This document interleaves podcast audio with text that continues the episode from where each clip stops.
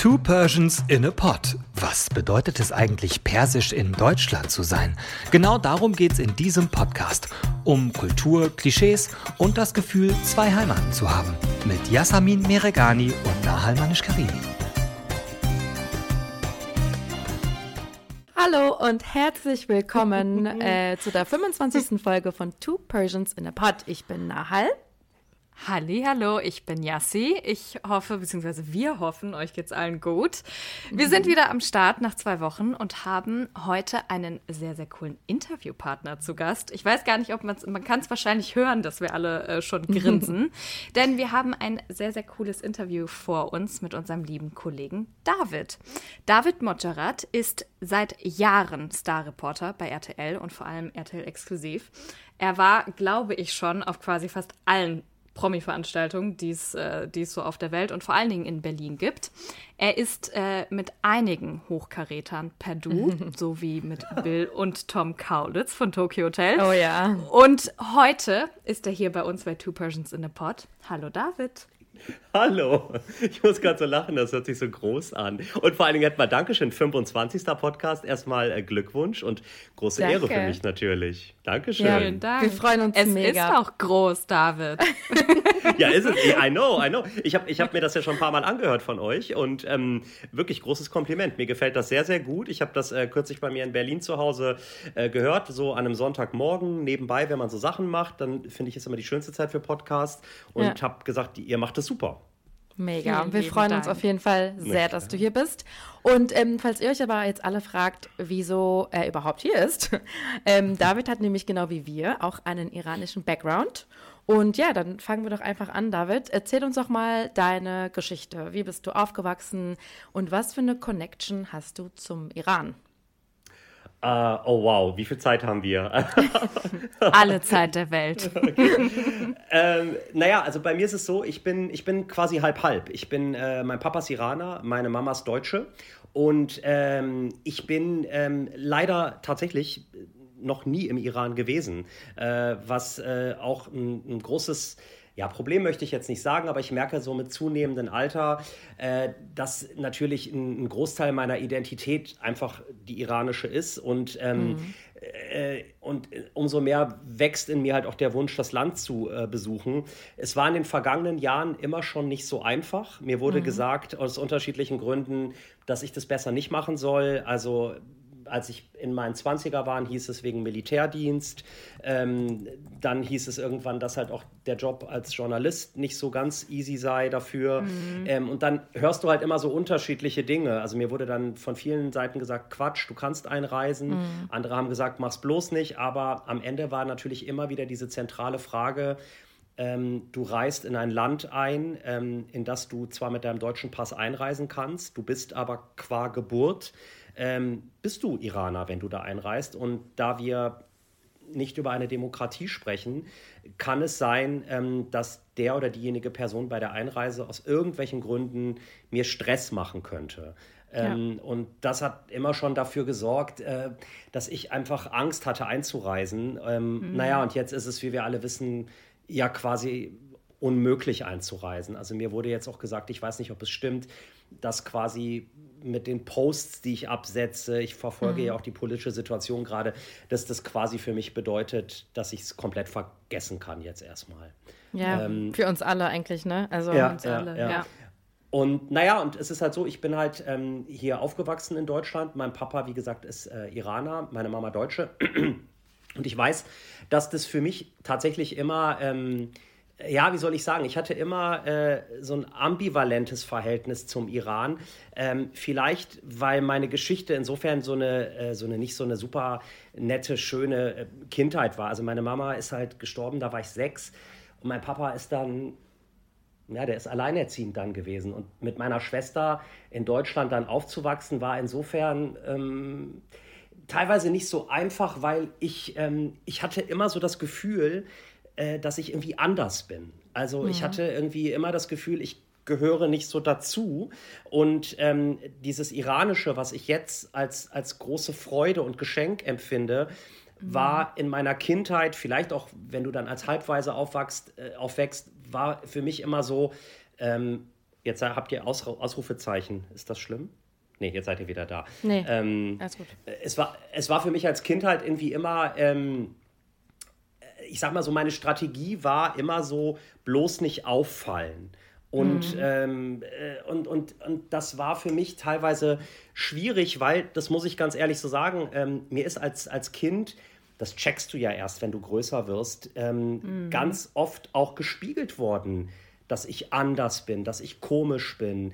Äh, so, also jetzt auch, muss man jetzt auch mal sagen, großen Gruß auch an meine Grundschule und an meine Grundschullehrerin und Gymnasiallehrer, was ich da teilweise rückblickend erlebt habe. Ähm, so, wie Lehrer sich schwer getan haben, meinen Nachnamen auszusprechen. Mhm. Die fanden mich mhm. komisch.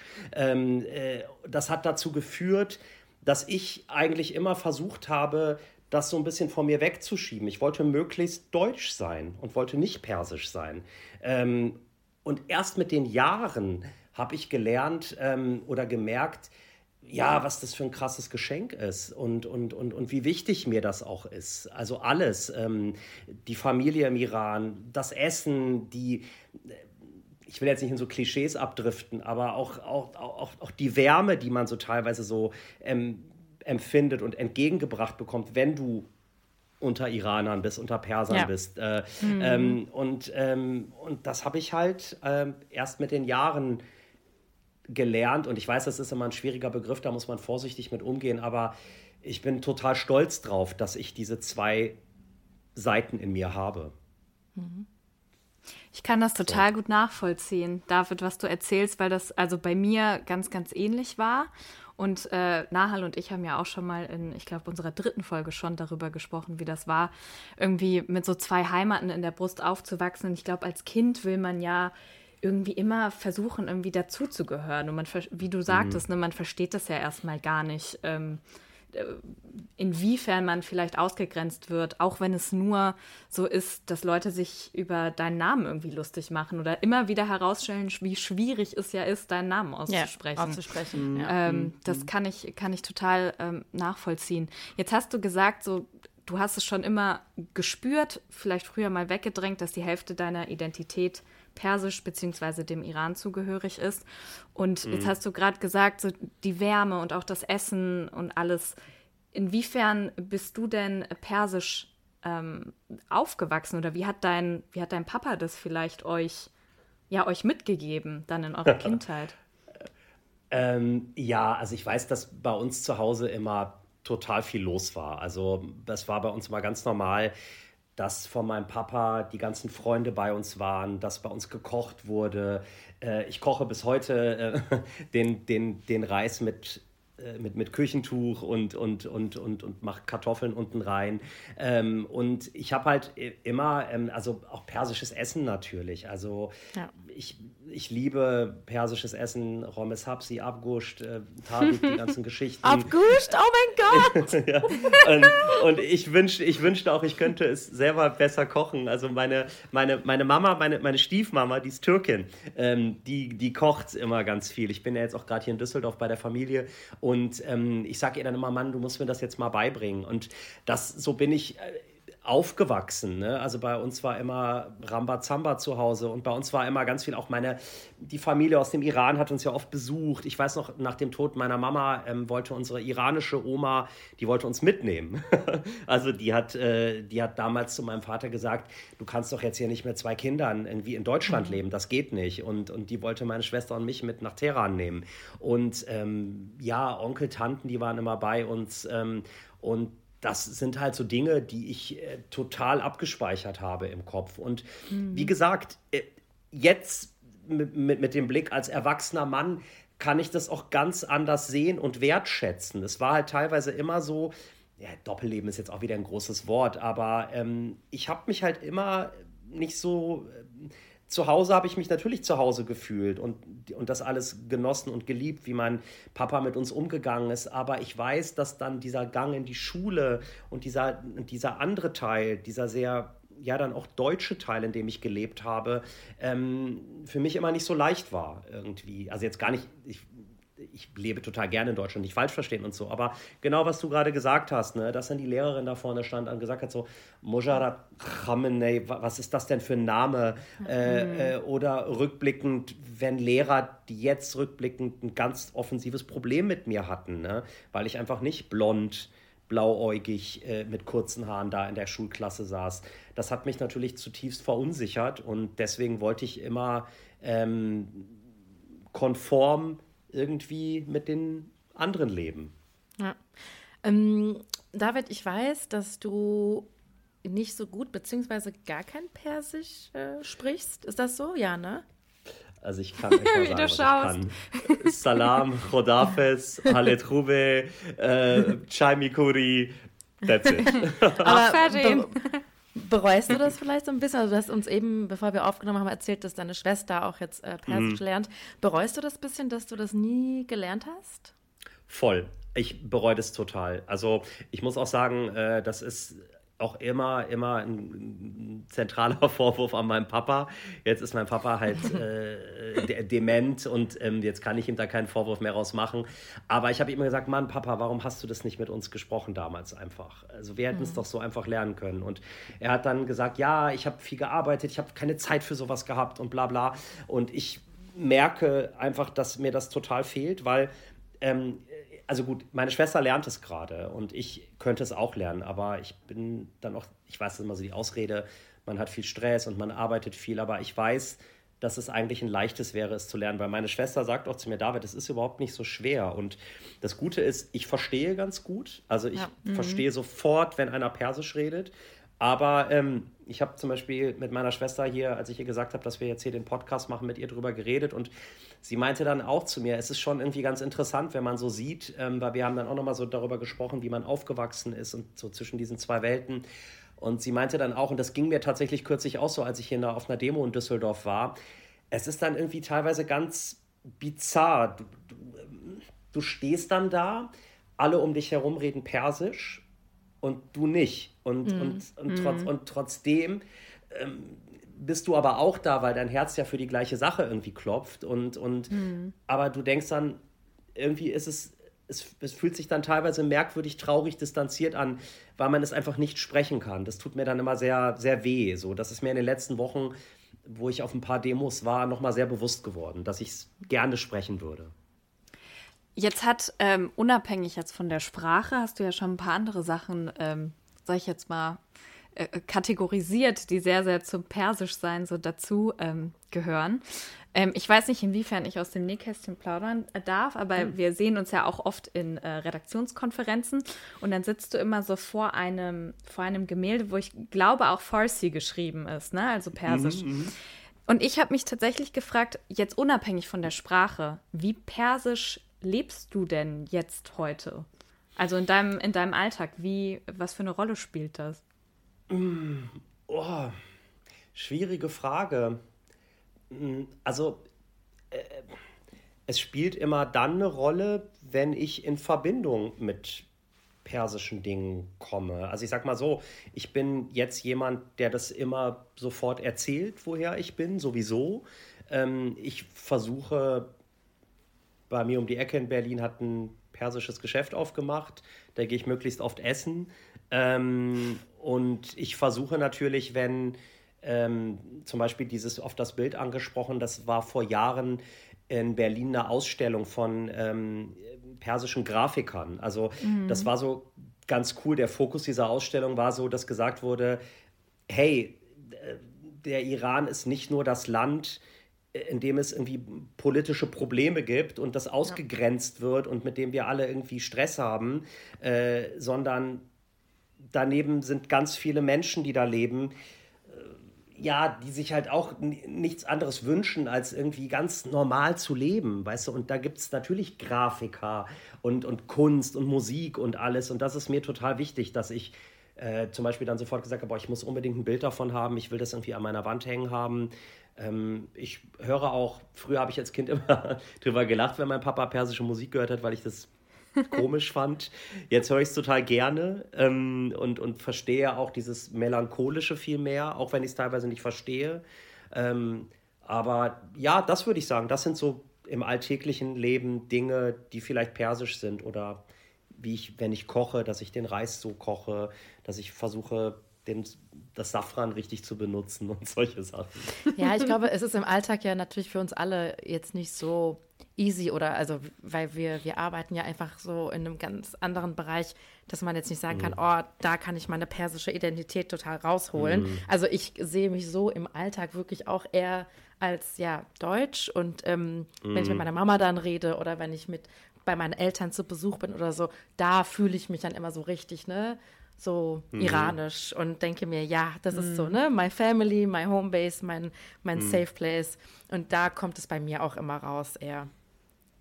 Absolut. Also das ist so, ich, ich mache damit, ich habe eine sehr enge Verbindung zu meiner Schwester. Wir machen da immer so Witze drüber. Zum Beispiel, wenn ich dann hier in Düsseldorf bin, dann ist es teilweise das, jetzt sage ich mal, von außen gesehen vielleicht für Leute gewisse Dinge vermeintlich chaotisch sind, die wir aber überhaupt nicht chaotisch empfinden. Also weißt du, ja. wenn du zu meiner Mama nach Hause kommst, dann ist da irgendwie immer was los, die kocht dann nebenbei und dann sitzen wir alle zusammen und, und, und, und, und dann kommen vielleicht noch Leute dazu. Oder meine Mutter zum Beispiel hat ein sehr enges Verhältnis zu einer afghanischen Familie, die da wohnt. Die bringen dann auch Essen hoch und es ist alles so, ähm, es fühlt sich so ganz natürlich an, dass man so miteinander ist irgendwie. Äh, mhm. Und ähm, und das ist für manche Leute befremdlich. Die sagen dann so, du kennst die doch gar nicht. Äh, äh, und dann sagst du so, ja, aber es ist, trotzdem kennt man sich. Ne? Irgendwie. Ja, ja. So daran merke ich es ja. einfach. Ja, irgendwie so diese gewisse Nächstenliebe, die halt, oder diese Wärme, die du halt auch schon angesprochen hast, das finde ich, merkt man in unserem Kulturkreis sehr, sehr extrem.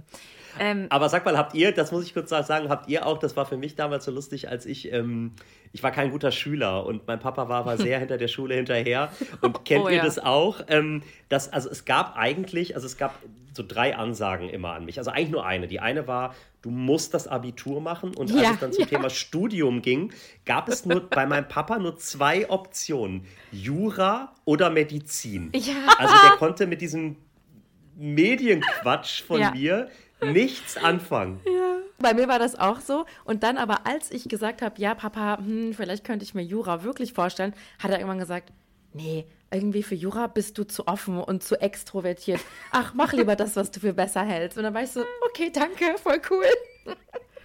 Also bei mir war wirklich Thema Mathe, Mathe wirklich ein, äh, ein Ding so in der Schule. Und ich weiß noch ganz genau, mhm. dass ich irgendwann mal so gesagt habe, ich verstehe das einfach nicht. Und ich war jetzt nicht super schlecht, aber ich war jetzt auch nicht besonders gut in Mathe. Und so mein Vater ist halt Ingenieur, obviously. Und ähm, natürlich. natürlich. Und äh, auch sehr gut in Mathe immer gewesen. Und es war, äh, war ihm wirklich ein großes Anliegen, dass ich das doch irgendwann mal raffe, so ein bisschen. Aber ähm, ja, er hat mir auch ganz gut Nachhilfe gegeben. Ja, also wie gesagt, das ist immer, wenn ich, wenn ich mich so mit, mit, ähm, mit äh, so auch zum Beispiel so mit, mit Halb-Halb-Kindern unterhalte, die wie ich halb mhm. deutsch, halb iranisch sind, dann ist es immer so ein Running Gag, dass wir sagen, und war bei dir auch Jura oder Medizin? Und dann so, ja, natürlich, irgendwie. Absolut. So als ob es nichts dazwischen gibt. Absolut, ja. Ich habe ja BWL studiert, das war dann auch noch in Ordnung. Wow. Ja. Das ist ja Aber richtig. jetzt bin ich trotzdem bei RTL.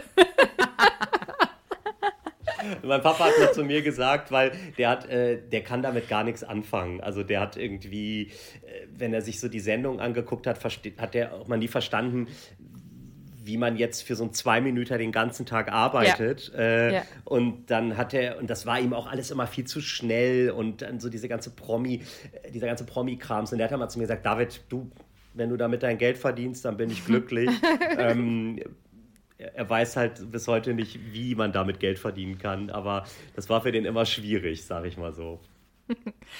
Aber David, wo du es gerade ansprichst, dein, ähm, dein Reporterleben, du lebst ja jetzt schon seit einigen Jahren in äh, Berlin und ich habe es am Anfang schon gesagt, du bist mit sehr, sehr vielen Promis schon unterwegs gewesen, hast sehr, sehr viele Menschen ähm, getroffen als Reporter. Wie hast du überhaupt angefangen mit deinem Job und wie bist du zu exklusiv bzw. in den VIP-Bereich gekommen? Ähm, auch da muss ich kurz ein bisschen ausholen. Ich habe da nämlich äh, in äh, Vorbereitung auf den Podcast so ein bisschen drüber nachgedacht und habe so gedacht, weil das Lustige ist, eigentlich war jetzt Fernsehen nie so mein, mein Traumjob, muss ich sagen. Also es war ähm, eigentlich, wenn ich zurückgucke, ich habe als kleiner Junge immer äh, mit meinen Lego-Steinen Autos gebaut und ich habe bis heute zeichne ich Autos. Also ich wäre mhm. eigentlich total gerne Autodesigner geworden. Ähm, Voll cool. Das ist mein totales Fable. Ich liege auch abends im Bett und gucke immer so Autonews und so.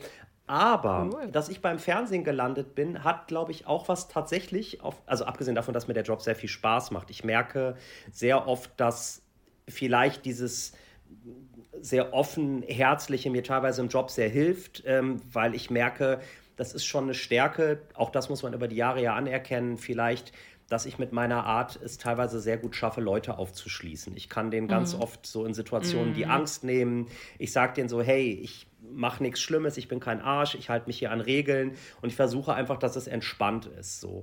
Ähm, Absolut, aber was ja. ich sagen wollte, ist, ich glaube, ähm, dass ich zum Beispiel jetzt auch in so einem Job bin, der auf eine gewisse Art und Weise ja, kennt ihr ja genauso, auf eine gewisse Art und Weise sehr exponiert ist. Also mir sagen zum Beispiel oft Leute so beim Abendessen, Freunde, die sagen so, ey David, das könnte ich nie machen, was du machst. Mhm. Dieses ähm, da so am Teppich stehen, so doofe Fragen stellen äh, und so, das, da würde ich eher im Erdboden versinken. Aber ich glaube, dass auf eine gewisse Art und Weise diese Sichtbarkeit, die man ja durch den Job auch bekommt, ähm, vielleicht auch etwas ist, was vielleicht gewisse Dinge in meiner Kindheit kompensieren, ohne jetzt so hobbypsychologisch klingen zu wollen. Aber mhm. es ist teilweise, sage ich mal, auch wie so, ein, wie so eine stille, späte Bestätigung, ähm, sozusagen, äh, ja, guckt mal, ähm, so ganz so der komische, doofe David bin ich nicht, äh, den ihr so glaubtet, äh, in der Schule blöd behandeln zu dürfen. Ja. Ähm, ähm mhm. Und here I am, ne? Meinen Namen kann man jetzt hören im deutschen Fernsehen ich weiß jetzt nicht, ob das der Hauptgrund ist, aber ähm, das ist mir nochmal so bewusst geworden, als ich darüber nachgedacht habe. Und hingekommen zum Job bin ich ganz klassisch. Ich habe ähm, während des Studiums einen Job gesucht nebenbei und ich wollte immer irgendwie auch Fernsehen machen. Also ich wollte wahnsinnig gerne zu MTV oder zu Viva. Und mhm. ähm, dann hat ähm, eine Kollegin von meiner Freundin, eine Freundin von meiner Schwester, damals bei RTL in der Grafikabteilung gearbeitet und die hat gesagt, hey, die suchen Studenten äh, bei Exklusiv. Und dann hat meine Schwester der erst angefangen und dann hat die gesagt, du, die suchen noch mehr, hast du Lust?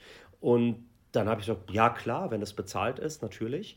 Und, ähm, und jetzt oute ich mich, wie alt ich schon bin, da gab es noch kein Internet. Äh, da habe ich, hab ich das, ähm, hab das Promi-Archiv verwaltet. Also sprich, ich bin zweimal die Woche dahin und habe ähm, die ganzen Yellows auf dem Tisch gehabt und durfte dann als David entscheiden, welcher Promi wird ausgeschnitten und bekommt ein, kommt ins Hängeregister und welcher Promi ist nicht so wichtig und wird einfach abgeklebt, also abgeheftet. Großartig. Und die, und, und die Redakteure sind dann damals, äh, wenn die quasi einen Beitrag gemacht haben über, weiß ich nicht, Madonna, dann sind die ans Hänge, ans Promi-Register gegangen und haben geguckt, was sind denn die letzten Geschichten. Oh Gott, die haben quasi bei dir im, die haben quasi im Hängeschrank gegoogelt, so was, also was wir genau, jetzt heute. Genau. Nein. Das, der, der Hängeschrank war das Google-Ding. Und ich habe halt, während ich da gearbeitet habe, ähm, tatsächlich dann gemerkt, ich habe da Bock drauf, das ist mein Ding, mir macht das mhm. Spaß. Und dann haben die relativ schnell in der Redaktion auch gemerkt, ähm, der hat Peil, also Frauke, muss ich auch sagen, hat relativ schnell so gesehen, so der, der ja. passt hier hin. Und ihr wisst ja selber, der Redakteur an sich ist ja teilweise gerne sehr faul und hat auf nichts Bock. Und dann weiß ich noch, dann war mal MTV Awards und ich habe genau, dann durfte ich zu dem Zeitpunkt schon an einem Newsblog mithelfen. Und mhm. dann hat der Redakteur damals gesagt, na David, du kennst die doch alle, du weißt doch, wer die alle sind. Dann mach du doch den Beitrag. Ähm, und weil der, der hatte keine Ahnung, wer Jamiroquai ist und wie viele Preise der gewonnen hat und weiß ich nicht was. und, und du so, ich, ich habe das Hängearchiv und weiß alles. Ich habe das Hängearchiv gemacht. Nein, und dann habe ich, hab ich, hab ich den Beitrag geschnitten und ähm, dann haben die gesehen, der kann das. Und dann, weiß ich noch, dann, dann haben, hieß es irgendwann mal, traust du dir auch ein Interview zu? Und ich sagte, na klar, dann durfte ich halt, auch kennen wir auch von uns selber, das war dann so ein Dreh am Samstag, Top of the Pops in Köln-Ossendorf, jetzt nicht so mega glam, aber da durfte ich dann hin. Hammer. Da durfte ich dann Ricky Martin drehen und Kylie Minogue. Und, ähm, oh mein Gott. So, aber so fing das dann an, weißt du, so fing das dann an, dass ich dann immer mehr machen durfte. Und, ähm, und da habe ich dann schon gemerkt, das ist meins. Also ich habe da Bock mhm. drauf. So. Mhm. Und ja. ähm, wie lange machst du das jetzt schon? Oh Gott, ähm, also ich habe sehr lange studiert. Ich gehöre noch zu der Fraktion, die nicht auf Magister, äh, nicht auf äh, Bachelor studiert haben. Ich habe ähm, ja viel gefeiert. Äh, also ich habe, äh, ich glaube, ich, ich glaube, ich mache das jetzt als Redakteur tatsächlich äh, seit 20 Jahren. Wow. Wow. Und ich meine, in diesen 20 Jahren ist ja einfach super viel passiert. Ja, wir haben es ja schon mhm. gesagt, du warst hier, da, du bist im Ausland immer wieder. Gibt es irgendeine verrückte Geschichte, die du als Reporter erlebt hast? Also, wo man sich so an den Kopf fasst und denkt, ne, das ist nicht gerade wirklich passiert. Also, es gibt ganz viele Geschichten. Es gibt aber jetzt tatsächlich, weil wir ja hier in unserem in unserem iranischen äh, äh, Mikrokosmos uns bewegen, will ich euch eine tatsächlich sehr lustig iranische Geschichte erzählen. Also ich könnte jetzt natürlich sagen, ohne jetzt hier so Name-Dropping zu machen, weil es ist wirklich lustig für mich. Wenn ich manchmal ja. so Zeitungen durchgucke, dann denke ich immer so krass, hast du getroffen, hast du getroffen, hast du getroffen. Also ich... Ja. Madonna war ich mega aufgeregt, äh, Beyoncé war ich aufgeregt, ähm, oh, Jared Leto, Robert De Niro. Ähm, aber das ist natürlich ganz oft auch, kennt ihr selber, das ist, das ist Job, ne? Du hast dann, du bist in so einem ja. Interviewraum, hast fünf Minuten mit denen, das ist dann ja. Deal. Madonna jetzt in New York war nochmal eine andere Geschichte. Aber was ich euch erzählen wollte, ist eine ganz andere Geschichte, die ist nämlich ganz lustig. Ähm, mein Papa ist ja damals aus dem Iran äh, geflüchtet, äh, weil der Schah-Gegner war. Ähm, mhm. Und ähm, ich habe aber als Kind nie so ganz verstanden, auch als, äh, als er, junger Erwachsener, warum viele Perser so eine dann doch große Liebe für die Faradiba empfinden. Ähm, mhm. Ähm, äh, so, da hat mein Vater mir immer gesagt, David, also äh, abgesehen davon, dass der natürlich auch nicht wusste, was nach dem Schah passiert ist, dass es mhm. noch viel beschissener wurde. Mhm. Ähm, aber das, was die Faradiba, die ist, glaube ich, für viele Perser, ähm, steht die als, glaube ich, starke Frau, äh, die, die, die auch viel Leid erfahren musste. Mhm. So, was ich euch erzählen wollte, ist, ähm, Cut, ich noch in Köln, nicht in Berlin, ähm, morgens Redaktionskonferenz und meine Kollegin sagte, ähm, ich treffe später Kaiserin, äh, die ehemalige Kaiserin Faradiba, ähm, die stellt im Adlon ihr neues Buch vor, ähm, ihre Autobiografie. Und dann habe ich ähm, gesagt, ähm, genau, dann, dann habe ich die Konferenz abgewartet und habe sie danach angerufen und habe gesagt, hör mal, wenn du irgendwie die Möglichkeit siehst, ähm, dass sie diese Biografie für meinen Papa signieren würde, ähm, würdest du mir einen Riesengefallen tun. Ähm, und dann hat sie gesagt, äh, ja klar, kann ich machen, David. Und dann habe ich ihr per E-Mail den Namen von meinem Papa geschrieben. So, ich gar nicht mehr dran gedacht. Ich habe nur gesagt, du, nur wenn es geht, nur wenn es geht. Es ist überhaupt kein Muss. Ich weiß, wie schwierig das vor Ort wird. So, Cut. Drei Stunden später klingelt mein Handy. Ähm, und dann war meine Kollegin dran und sagte, hör mal, David, ähm, äh, äh, ihre, ihre Majestät ähm, sitzt gerade neben mir und würde gerne mit dir sprechen. Äh, sie, sie würde gerne den Namen von deinem Vater richtig wissen. Und ich war dann so, what? Wow. Und dann hatte ich Faradiba am Telefon. Ähm, oh mein Gott. Und, äh, kein Witz. Und dann hat die mit mir geredet auf Englisch und dann stellte sich heraus, dass sie ähm, aus Aserbaidschan ist, wie mein Papa. Ähm, oh. Und ähm, so und dann, und dann hat sie gefragt, ähm, wie geht's dir, wie geht's der Familie?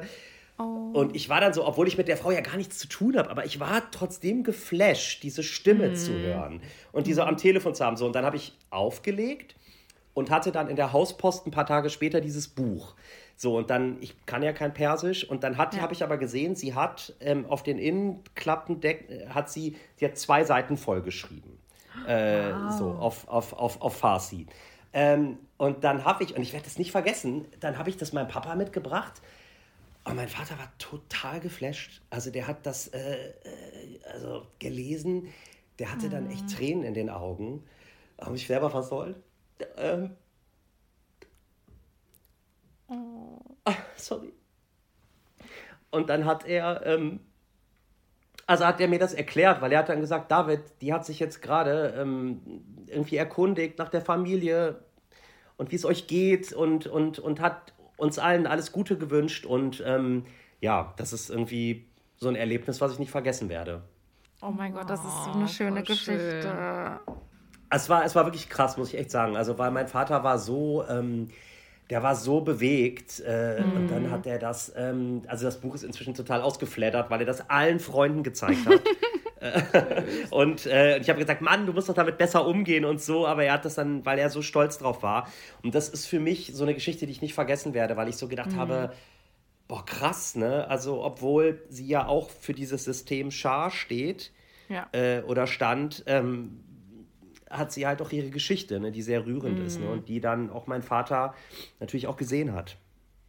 Wie krass auch wahrscheinlich für deinen Papa, dass du als, als sein Sohn, der ja hier irgendwie groß geworden ist und äh, wie gesagt, irgendwie vielleicht gar nicht noch nie die Chance hatte, im Iran zu sein, dann aber so eine so eine iranische Sache, so Zeitgeschichte quasi zu ihm bringst.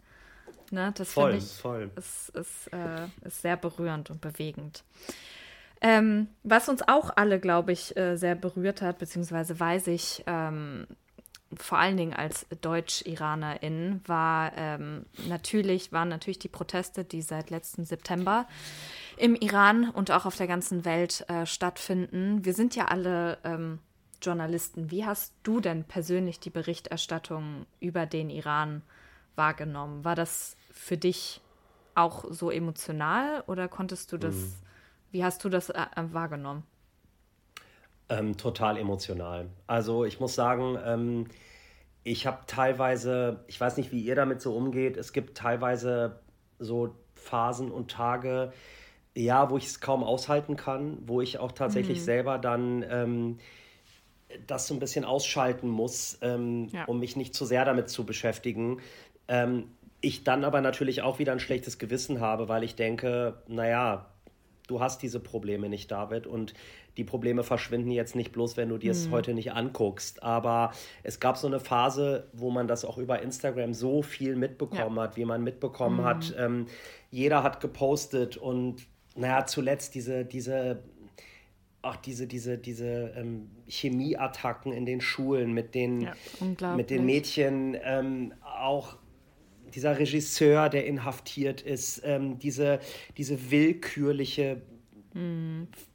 Vermeintliche Art und Weise, wie da mit Menschen umgegangen werden kann, das können wir uns nicht vorstellen. Ne? Und es ist seit, seit so vielen Jahren. Und ich ähm, bin halt momentan so weil jetzt hört man natürlich auch immer weniger, man merkt, es flacht so ein bisschen ab.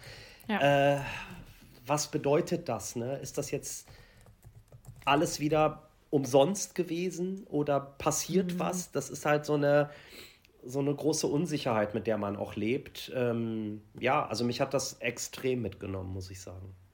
Ich weiß noch, ähm, als diese super große Demo in Berlin war mit den 80.000 mhm. Menschen, hast du eine Geschichte gedreht äh, mit Nina Moradam und mhm. ich habe dann daraus für eine Sendung für Vox Prominent einen Beitrag geschnitten.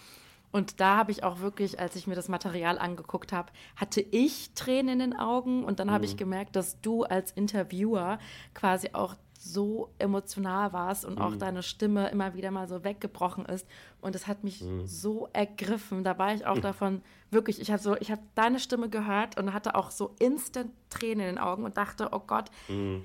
es ist es ist so heftig und das ist wirklich, ne, wie man das, obwohl wir im Ausland sind, obwohl wir nicht dort sind, ähm, wie uns das natürlich einfach mitnimmt und fertig macht. Mhm. Und ähm, ja, wie du sagst, es ist eine große Unsicherheit, weil wir nicht wissen, geht es weiter, geht es nicht weiter, wird sich was verändern.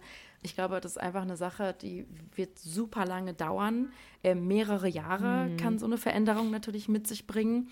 Und eigentlich können wir hier nur hoffen, dass die Leute dort ähm, weiterhin so stark bleiben und mutig bleiben und die Frauen jetzt einfach ja ne, ohne Kopftuch rausgehen, mhm. ähm, äh, immer wieder zeigen, nee, wir, wir kämpfen, wir wollen mhm. eine Veränderung und ich glaube, ja, da können wir hier halt immer wieder nur versuchen, Aufmerksamkeit zu schaffen und aber vor allem die Leute dort müssen halt stark bleiben. Mhm. Also ich muss sagen, mich hat das tatsächlich, ähm, das ist ja immer so blöd, wenn man so diesen Begriff der Professionalität benutzt, aber genau diesen Dreh, den du da ansprichst, aber auch ein Dreh. Mir ist das also, mir ist das total wichtig, dass auch wir als Sendergruppe versuchen, irgendwo, wo es geht, ähm, da irgendwie versuchen, irgendwie was zu bewegen und darauf hinzuweisen. Und ich fand mhm. das super dass wir in den letzten Wochen das auch getan haben. Ich finde teilweise, es könnte mehr sein, aber ich bin froh, dass wir dann auch in den vermeintlich bunten Magazinen ähm, die Relevanz entdecken und merken, wir müssen darüber berichten. Und was ich sagen wollte, ist,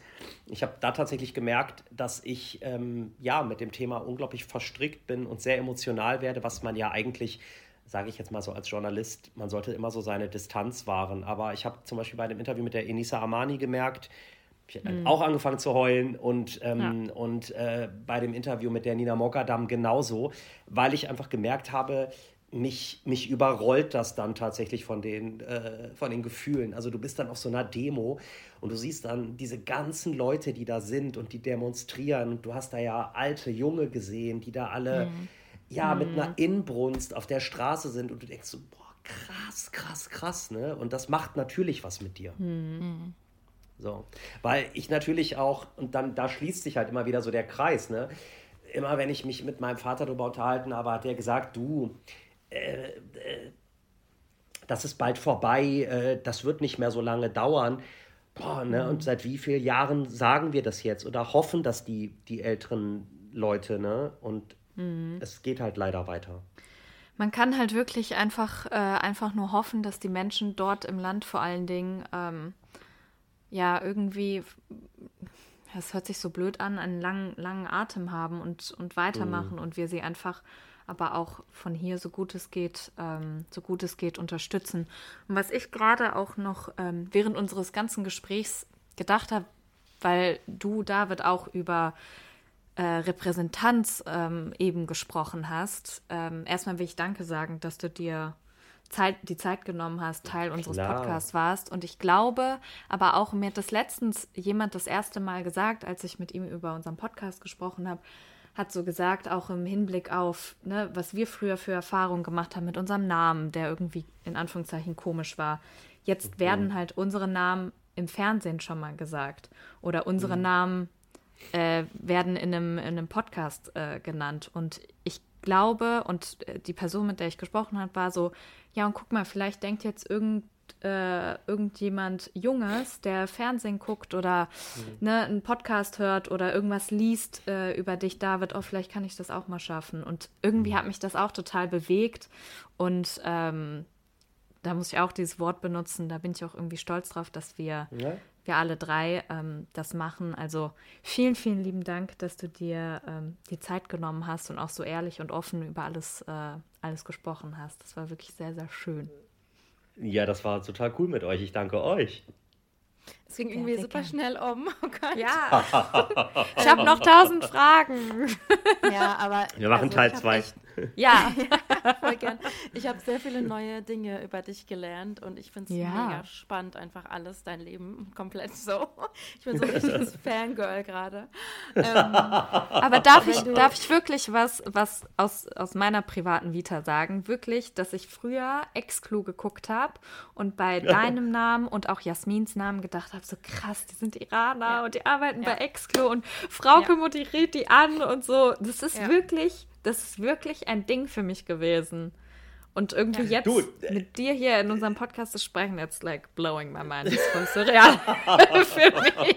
Du, ich sag, ich, ich, ich sag dir mal eins. Mein Vater, der mit dem Job nie so was anfangen konnte oder kann, ähm, der ist immer in dem Moment stolz auf mich, wenn ihn Leute im Treppenhaus drauf angesprochen haben. Mhm. Ist das ihr Sohn? Dann ist der halt immer äh, so zwei Zentimeter gewachsen irgendwie. Und da ich sage, ja, das ist mein Kind. Und ja, wahrscheinlich habt, habt ihr recht. Es ist, es ist am Ende für die Wahrnehmung vielleicht für andere im Kleinen doch wichtig und gut. Ja. David, vielen Dank. Lass dich mal bald wieder bei uns blicken. Heute haben wir es leider verpasst, aber next time. Auf jeden Fall. Und wir hören uns in zwei Wochen wieder. Da werden wir ähm, nochmal einen Gast hier haben bei uns und freuen uns mega. Um was oder wen es gehen wird, sagen wir natürlich jetzt noch nicht. Aber ähm, bis dahin seid gespannt und äh, checkt auf Instagram einfach mal ab. Vielleicht gibt es da bald mehr Infos. Rodafes! Dankeschön fürs, Dankeschön fürs Zuhören, liebe Leute. Bleibt gesund. Tschüssi und bye bye. Rodafes. Oh. Dir hat dieser Podcast gefallen? Dann klicke jetzt auf Abonnieren und empfehle ihn weiter. Bleib immer auf dem Laufenden und folge uns bei Twitter, Instagram und Facebook. Mehr Podcasts findest du auf meinpodcast.de.